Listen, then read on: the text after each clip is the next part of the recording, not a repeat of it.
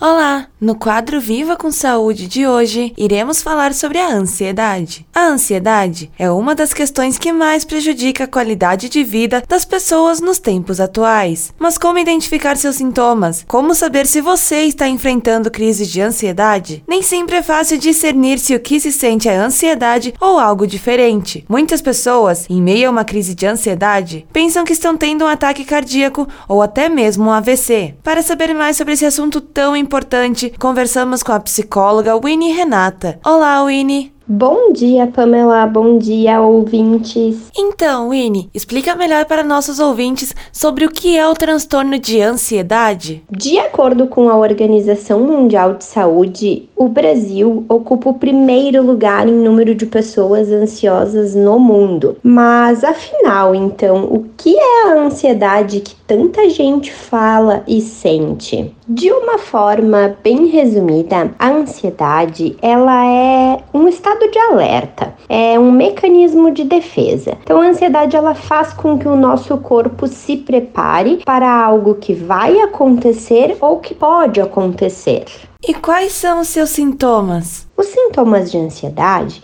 eles se diferem de acordo com o tipo de ansiedade, porque existe mais de um tipo de ansiedade. Então eu vou citar aqui os dois tipos de ansiedade mais comum, digamos, que é a ansiedade normal ou a ansiedade patológica. Então, a ansiedade considerada normal é quando ela tem uma causa aparente. Ela dura pouco tempo, não exige um esforço intenso para que se consiga controlar e superar. Essa ansiedade, por exemplo, ocorre quando vamos viajar, quando temos uma reunião importante. Então, o nosso corpo entende que devemos ficar em estado de alerta para se proteger dessa situação que está por vir. Já no caso da ansiedade patológica, o nosso corpo gera uma série de manifestações físicas, como o suor excessivo, tremor, palpitação, falta de ar. Essa ansiedade, ela vem de forma repentina e intensa. Não tem uma única causa, como no caso da ansiedade normal antes de algum compromisso importante. E a ansiedade possui tratamento? Dependendo do tipo e do grau da ansiedade, é possível tratar sem o uso de medicamentos. A gente consegue tratar somente com uma rotina organizada, com a atividade física,